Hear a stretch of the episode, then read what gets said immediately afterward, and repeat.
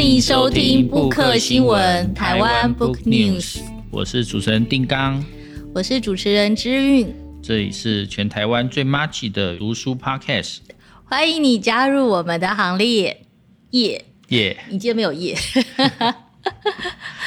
好了，嗯，我们今天要直接进入主题了吗？好啊，好啊，好，我们最我们最近都好直接，对，都很直接进入主题。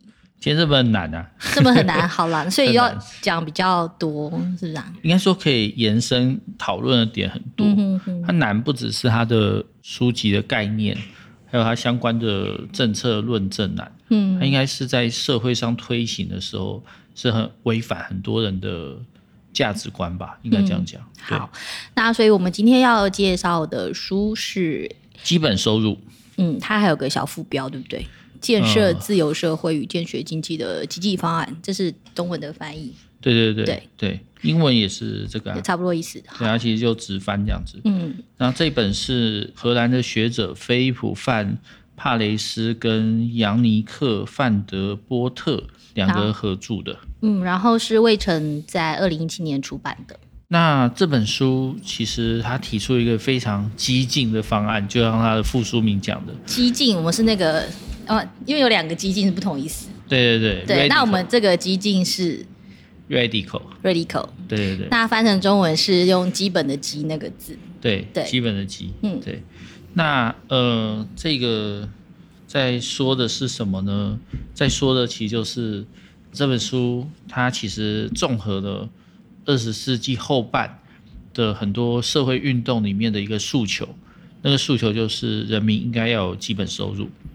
啊，意思就是说，国家每个月要发钱给你，对，发多少钱呢？就是 GDP 的四分之一。嗯，好，譬如说，在美国，呃，每个人平均每个月的 GDP 是一千多美金。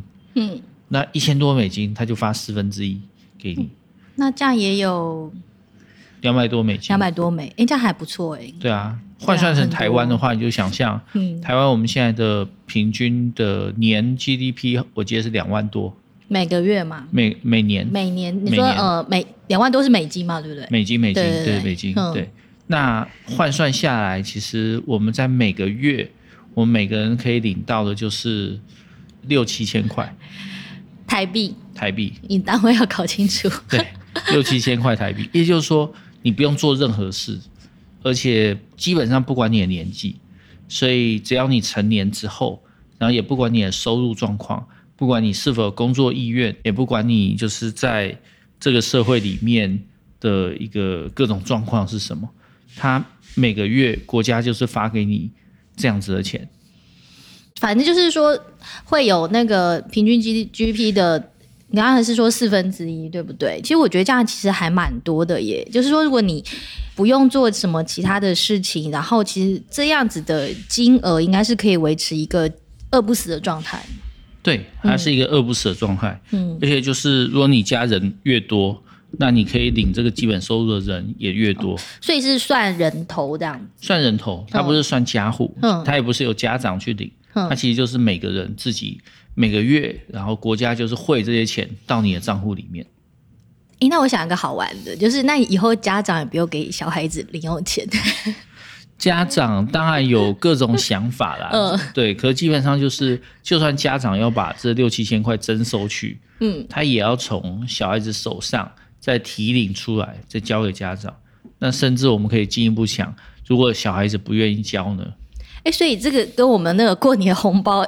一定会可能会被家长就这样收走，就这样是不太一样，因为他就是户头就是孩子的名字的啊。红包经济也不稳定啊。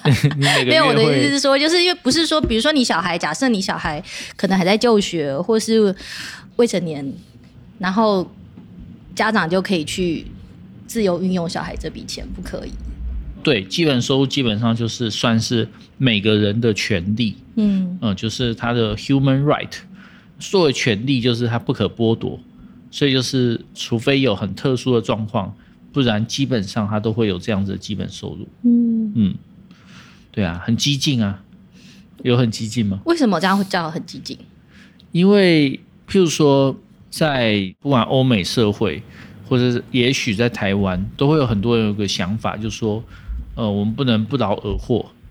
好，那当然在那个，哎，好哦，台湾已经 GDP 已经三点二七万美元呢，每年，每年，嗯，大家除一下，除一下这样子。好，我们请我们小助手除一下，等下等下跟我们讲。好，你继续讲你的。所以它的这个激进的地方就在于说，可能很多人觉得说。我们不能够不劳而获，嗯，所以这样子无条件的，然后没有任何义务状况下，八万一，哦，八万一，如果再除十二，哦，这是每个月，哦，每个月八万一。哦，那如果除除四，所以每个月有两万多，两万块左右。两万哎，哎，好开心哦！每个月国家汇两万块，我们刚刚讲六七千，真的小看了我们的对啊，我们的对啊，我们的 G 我们的 GDP 其实还蛮蛮对对对对，其实跟韩国差不多。嗯，好，那每个月拿两万，就是说你不用做任何事，也不用义务，也不用证明你有工作意愿，也不用证明你有工作能力。甚至不用说啊，我是什么清寒啊，或者是失业救济啊，各种都不用，就是两万这样子。那很多人会想说，没有啊，国家发钱给你应该有理由。譬如说社会福利，它是针对那种就是可能生活在贫穷线底下，或者是譬如说失业的救济，或者是就是社会保险啊，那保险跟福利是不同性质，可是对很多人来讲是差不多的事情。好，那类似这些东西，它都有一个理由。可基本收入没有理由，就是说国家就是给你两万块，对啊，那你觉得呢？啊、开心到不行，对啊。那为什么他在全世界基本上目前还没有人真的通过这个制度？有几个国家有进行公投，嗯、但但还没有通过。可是我我会觉得以直觉来想的话，第一个就是那这些钱谁谁出啊？国家有那么多钱吗？对国家的财政负担，嗯嗯，所以当然就是纳税之后，然后会有部分的会提拨成这个基本收入。对啊，那这样子，我想说，可能很多人民就会担心说，那这样子税收是不是会变高？税收是否会变高？这样才能去假设要担负每一个。国民都有基本收入的话，这当然是一个对这个制度的主要挑战。嗯，但他们也会说，这个制度其实很能够去处理未来社会会遇到的问题，就是、或者说我们现在就已经看到问题，可能不需要那么多人去工作，是不是？一是这个，第二个是很多人工作不开心。嗯嗯。第三个是很多烂工作，很多烂工作，对对对，很多烂工作。OK，譬如说有一个陷阱，嗯、那个陷阱就是说，譬如说你必须要证明你有工作意愿，国家才会发失业救济给你。你要去上课，然后你要去应征，你才会领得到那个失业救济。但是，当你为了领失业救济，你要证明你有工作意愿，甚至真的去做那些工作，那那些工作是不是不论好坏？他都很容易被，就是这些需要工作的人去应征。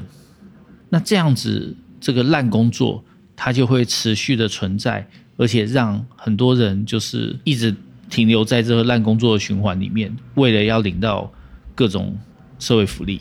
所以基本收入的想法就是，他把这件事情给解放了。所以他会在呃结论的时候，他会说，这是一个自由主义的乌托邦。嗯，以往我们都觉得说社会主义是乌托邦，自由主义没有一个伴随的乌托邦。啊，当然也有反面的说法，社会学就是说哪有自由主义，尤其是经济自由主义所想象的自律市场，根本就是一个极端乌托邦的想象，而且破坏性很强。这种事情根本不在人类社会存在。可我们不管这个，就是放任的自由主义，我们看的是。政治自由主义或一般的自由主义的定义的话，那你会发现自由主义其实没有什么在提出一个很宏大的社会工程或是一个社会秩序的想法。好，但基本收入就是这里面，也许是他们能够提出来目前看到最宏大的乌托邦的想象。好，那我想到的第二个问题 是，会不会有可能会造成，比如说这个物价就上升了，就等于说我们现在两万块，假设以目前台湾现在状况，你两万块真的是还每个月是还还蛮够用的。假设你没有到负担更多的什么房租或其他负担，就是你就你一个人温饱是还蛮够的。可是如果物价上升，或者说因为就是每个人都有基本每个月两万块，那他们可能就想，哎，那我们现在的就从两万块的水平开始以上这样子。所以这个制度的捍卫者当然会说，基本收入实际上发放的金额必须随着物价水准而移动。所以当物价上升了，那我基本收入要发放的也上升。哦，对，哦，刚刚还有一个没有讲完，就是说工作越来越少，为什么？因为现在就是 AI 啊，或者是各种就是自动化，就不需要那么多人力，不需要那么多人力。以前那种劳力密集的产业，现在已经越来越少了。当然它还是存在，但它已经不是社会的主要形态。所以大部分的工作不需要那么多人。甚至也不需要那么多工时，所以很多国家都不停的在做各种在缩短工时的想法。好，那再来是人的职癌啊，就是做工作的时间真的很长，甚至退休之后我们还在工作。那在工作的时候我们还在兼职，所以我们说上班的时间工作之外，我们下班也还在工作。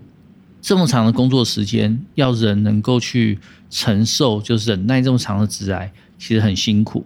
再来是这里面我们有很多的不快乐，所以基本收入它针对工作状态的一个改善，其实是还蛮有效率了。它的效率就是说，如果你有基本收入的话，你做到一个工作，你觉得你想转职，可是你转职你需要一些再进修，甚至说这个工作让我很累，啊产生了职业伤害，那我需要个也许半年、一年的时间让自己平复，再重新投入到职涯。以往。在没有基本收入的状况下，我就觉得这件事情的决策充满了风险，所必须忍受让我受伤的工作继续做下去这样子。可以有基本收入，我就可以一两年不工作，在这边慢慢恢复之后，然后我再投入到工作。那再是这些兼职的工作，因为正式工作变少，所以兼职工作也变成现在的一种常态。那如果你有基本收入，再加上一份兼职工作，其实也还蛮够你的一般的一个状况。当然，如果你是一心想要赚大钱、提高收入的话，那基本收入没办法让你变成有钱人或成功人士。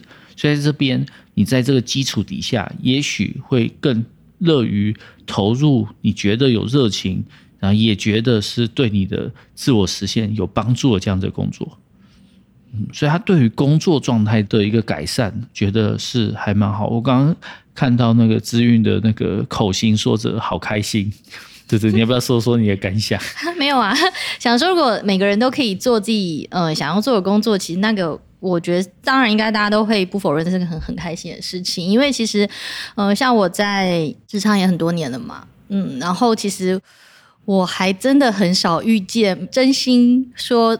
觉得每天上班非常非常开心的，热爱工作的很少，对不对？他们可能就是有热爱工作，可是可能嗯、呃、没办法忍受上班这个形式，对，或者是说他的那个时间不能太，就没办法长期，就是长期的热爱工作，嗯、可能过一阵子他的那个热爱就会消失。对对，对。其实这也是很正常，每个人跟工作的调性本来就会有不同的适性嘛。所以有些人可能他的个性或者他的一个状态就很适合一直换工作，他可能很快可以上手，可是也很快就会觉得失去热情。那今天我还看到一个报道，就是访问那个对工作失去热情的人，有八百多份人填，然后说你在几岁的时候，不同产业别，你在几岁的时候就对这个工作失去热情。最有趣的是学术工作，学术工作或教育工作，他平均失去热情的年纪是二十二岁。意思是说，啊、他不是这个人还在实习，他就已经失去热情了。对，更不用讲说，如果是学术的话，你可能就是拿完博士学位进到呃职涯里面，可能也都三十多。那二十二岁，你还在大学还在考虑念硕士班的时候就失去热情了。然后最长的是营造业，营造业会做到三十九岁还是维持热情这样子。对，所以这这是一个很有趣的一个调查，嗯、就是大部分人失去对工作热情的时间比我们想象中的更早。那接下来人生怎么办？是不是都在忍耐？是不是都在痛苦着？是不是都在想说啊，那不然我这段时间兼职一下，也可以啊。这段时间放松休息一下，这段时间再进修一下，想要做一个转职，这段时间想一想，就是说啊，我不要工作，我也许花个十年写一本小说，这笔收入够养我十年这样子。类似这种不同的人生的想象，其实在以往的这种制度里面很难有可能。可在基本收入的制度底下，诶，这倒是一个有可能的事情。嗯，可是我觉得基本收入还有像这本书里面，他们也在讨论另外一个问题，就是有点像是道德上的问题，或者说我们台湾人常常在讲，这样公平吗？这样，嗯，你觉得？好，第一个是。如果说他发放的状况的话是绝对公平，因为他其实不管你的收入状况，所以他有钱人也发，穷人也发，不管你什么样子的状况，因为这样子他就没有审核的问题。其实各种福利你只要一审核，它就会产生很多的，就是一个陷阱。那个陷阱就是说，你为了要符合那个标准，所以有时候你会放弃一些比较好的选择，譬如说，呃，你找到一个工作。那这个工作可能，哎，你觉得也还不错。可如果你真的接受这个工作，你可能就没办法领失业救助，长期的失业救助，那你家里的经济状况就会面临危机。所以，因为要领失业补助，所以你只好去放弃这样子还不错的工作。这件事情常发生。可有基本收入之后，就不太会有这种状况。因为如果有一个好的工作的话，它就是好上加好嘛，就是有收入之后再加上。就意思就是说，你在做工作的时候，你不用去特别太顾虑他的那个薪资，这样。对，甚至不用太顾虑薪资，这样子，做自己真的开心的工作，这样、嗯、类似这种。你刚刚讲的那个道德上的疑虑，我觉得是这个制度很多面临挑战的地方。就说很多人认为，那只不是不劳而获。对啊，我是想说，假设那这样会不会造成很多人，反正我就每天软烂在家里就好。这好像对于呃台湾或是所谓的那个华华人社会，或或是我们台湾社会本来倡导勤劳的这种价值观，会不会有些冲突？应该说，我们从小所接受到，也许是长辈啊，或是社会啊灌输我们的概念，就是说，如果你不认真工作的话，那你接下来就会变游民，在街上乞讨这样什么之类的。诶，一是乞讨也不容易，游民也有他的生存方式；二是就他这个威吓啊、恐吓，它其实比较像是一种负面惩罚，就是如果你不做的话，会遇到什么坏事这样子，而不是说如果你做的话，会遇到什么好事。好，那如果有基本收入的话，这种负面惩罚基本上不会出现，它就会变成，如果你找到一个适合你的工作，做开心的工作，又有收入，这样子有多好？这样。大家更会往好的地方去走，而不会往坏的地方去走。负面惩罚就是说我为了避免惩罚，所以我只好去做。那中间就要忍受很多东西，然后我们要工作一辈子，就觉得哦，超级难以忍受。好，可是如果是正面的鼓励的话，正向回馈的话，那这时候做到一个好工作，我们就会觉得好开心。这样，这个时间点做到一个自己想做的事情。嗯，诶，那这样子的话，目前。有实行这个基本收入的地方吗？欧洲有几个国家有公投过，其实都只差一点点。那如果有机会的话，我猜是北欧或者是就是欧洲的这些国家会率先去做这方面的尝试。台湾如果要抢第一的话，也是很不错了，就是亚洲第一、世界第一，对，这都没有问题。这样，那也可以想象一件事情啊，就是呃，虽然它的基本的价值是自由，不是平等。但是它其实对于平等也会有一些帮助。举例来说，在也许我们有机会提到《二十一世纪资本论》里面所提到的，就是说经济成长率它现在已经远低于那个资本利得率。也就是说，收入或者说你的资本的增长，其实主要靠的是资本利得。也就是说，你如果有股票，你如果有继承，啊，你如果有不动产啊，类似这些，其实是主要获得收入的来源。劳动的收入、劳务的收入，在整个经济体里面，在经济成长里面占的比例越来越低。好，意思就是说，社会越来越不平等，有钱人越来越有钱。有钱是人是什么？不是他工作的收入很高，而是他本来就是因为继承，因为很多原因，他本来就有钱了，而用钱滚钱更快，劳务赚钱很慢。好，那这如果是社会长期的趋势的话，以往的社会证明的就是。每到这种时候，差不多要打仗了啦。对啊，一战之前人类社会就进入一个很不平等的一个状态，然后来进入一战啊，一战之后啊，很快就二战，所以二战结束的时候是人类社会最平等的时候，就是那个收入最高的人跟最低的人中间的差距很小。可到现在，如果你看，比如说欧美或者是看日本，那台湾其实也慢慢越来越严重，或者中国，你会看到就是那个收入的分配越来越不平等。如果不打仗的话，我们有没有其他可能性？对啊，我觉得基本收入是个解放啊。现在又进入小冰河期，然后乌俄战争又打得好像一副没完没了的样子，所以你会看到就是战争的威胁。其实对人类来讲，我们如何避免那个一战、二战的这样子的一个悲剧？这样子，我觉得基本收入是一个可以考虑的事。嗯，可是我还是比较很很大的疑惑啦，就是说他那个国家这笔钱到底哪里来？所以我们刚才已经有提到一点点，他这本书里面有有在讨论这件事情嘛，对不对？当然，对于欧洲这些国家来讲，它的税基都是高的，嗯，意思就是说，你的收入里面也许百分之四十左右是纳税给国家的，所以它只是如何去运用它这一笔收入而已，有国家的收入。对于台湾来讲，我们的税基其实非常低。虽然我们一直有一个说法说中华民国万万岁，然后又觉得说每到缴税的时间点，就觉得说啊要缴税啊，国家到底做了什么？为什么要缴那么多税？花花的。可是其实我们的平均税基才十五趴，十五趴税基非常非常低，只比一些非洲国家要高。好，那在东亚或者跟美国比，我们觉得啊美国缴税很少，它的税基平均百分之三十。台湾是百分之十五，连美国一半都不到啊！我们要用这些税收来盖高铁啊，然后盖公路啊，然后来就是盖捷运啊，然后还要买国防预算啊，然后还要那个发这种纾困金啊，哇啦呃一大堆补助啊，一大堆，那国家哪来的钱啊？好，所以其实如果在税基比较正常的状态下，一般来讲国家是有这笔预算在的。那哎，那我突然又有个小问题，那这样子我们的退休金还有吗？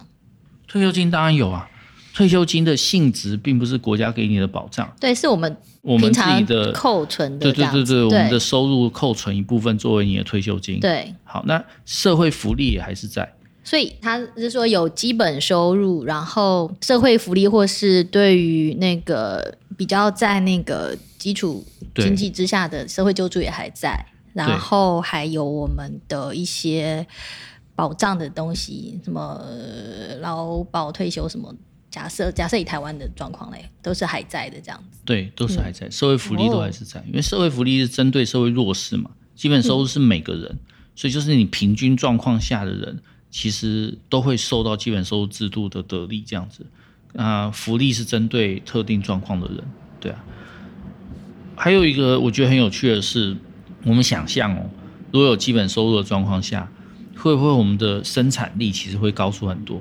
现在已经有很多研究显示，就是呃，人类处于那种一个中央监控，然后圆形监狱啊，各种就是这种呃 workhouse 这样子的一个状况下，其实我们的工作效率是非常低的。所以就是你进到办公室，你会发现，哎，我一天什么也没做，一天就过去了，可是还是很忙，还是很累。可是，如果我们的比如说工作方式改变，比如在家工作，很多人在家工作效率很高诶，好，或者是在整个办公的一个空间上有一些更弹性的安排，比如说在我们奇果这样，我们的工作的位置就是处于一种完全浮动的状况，你要坐在沙发，你要坐在地板上，你要坐在桌子前面都没有问题，这样子，我们就是没有固定的位置给你这样子，本来我们想给啦，可是后来。让员工自由选择之后，大家觉得比较喜欢坐在沙发或地上这样子，我觉得蛮有趣的。可是这样子的状况反而效率比较好啊，他们就时间到就会有产值、有创造性的东西。可是如果大家都归在位置上，然后筑巢的那种状态，就逐渐跟环境融为一体的话，那你就会发现这工作效率超差的这样子。嗯，好，那我最后想要问一个，问你个人，如果有基本收入的话，你会想要工作吗？有基本收入，我当然还是会工作啊。可是我就会更去挑，就是我比较喜欢的工作。现在我已经是挑了一个我觉得还算 OK 的工作了。对，就是能够发挥创意啊，其实还不错这样子。对，那当然你说啊，工作里面还是有很多琐事，这些琐事怎么办？对不对？那就变成好愿意做琐事的人可以领比较多，我觉得这也是合理的。嗯，那我自己的想象是说，假设我们有基本收入这个制度的话，或许人们的创造力会提升出来，这样子，嗯，会是这是一个更多彩多姿的一个世界。对啊，我们的时代已经有这样子的可能性了，也有这样子的潜力了。它只是说，透过一个社会制度的一个变更，让这个潜力更快的实现。让人类能够不要再因为就是之前的那些道德恐吓，比如说你必啊不能不劳而获，或者是或是对于一些生存的那个焦虑，焦虑对，对，或者是常常被恐吓的嘛，说啊工作有的就不错啊，还挑这样子，这个工作没有的话，那么多人在抢这样子，所以这个工作再烂，你都还是要做。然后你就发现，这个他不想做工作的人，他会花更多的资源去平复。他的伤害跟努力在这边获得一个回馈，这样子，所以他就会做这样的工作。可是他可能欠很多卡债，他做这样的工作，可是他大吃大喝；他做这样的工作，可他一直在喝酒，类似这种之类的，我觉得常看到这样。嗯，好，那我们今天跟大家谈的书是《基本收入》这个书，然后它的概念其实我自己个人是还蛮喜欢的。这本书其实它的，因为它比较像是一本政策辩论之书。所以它里面的内容有很多历史，有很多政策的正反的辩论。那你也看到，就是一般我们在做政策讨论的时候，其实一个完整的一个辩护的书应该要长成这个样子。这样，嗯。所以如果你对于政策这件事情是有兴趣的，我觉得很可以看这本书。可是如果你比较想要知道说啊，有这本收入之后人类有什么改变的话，那你听我们的 podcast 其实就差不多这样子。对，不过还是鼓励大家看呐。那今天就时间差不多了，嗯，那我们就先到这里。谢谢大家，谢谢，拜拜，拜拜。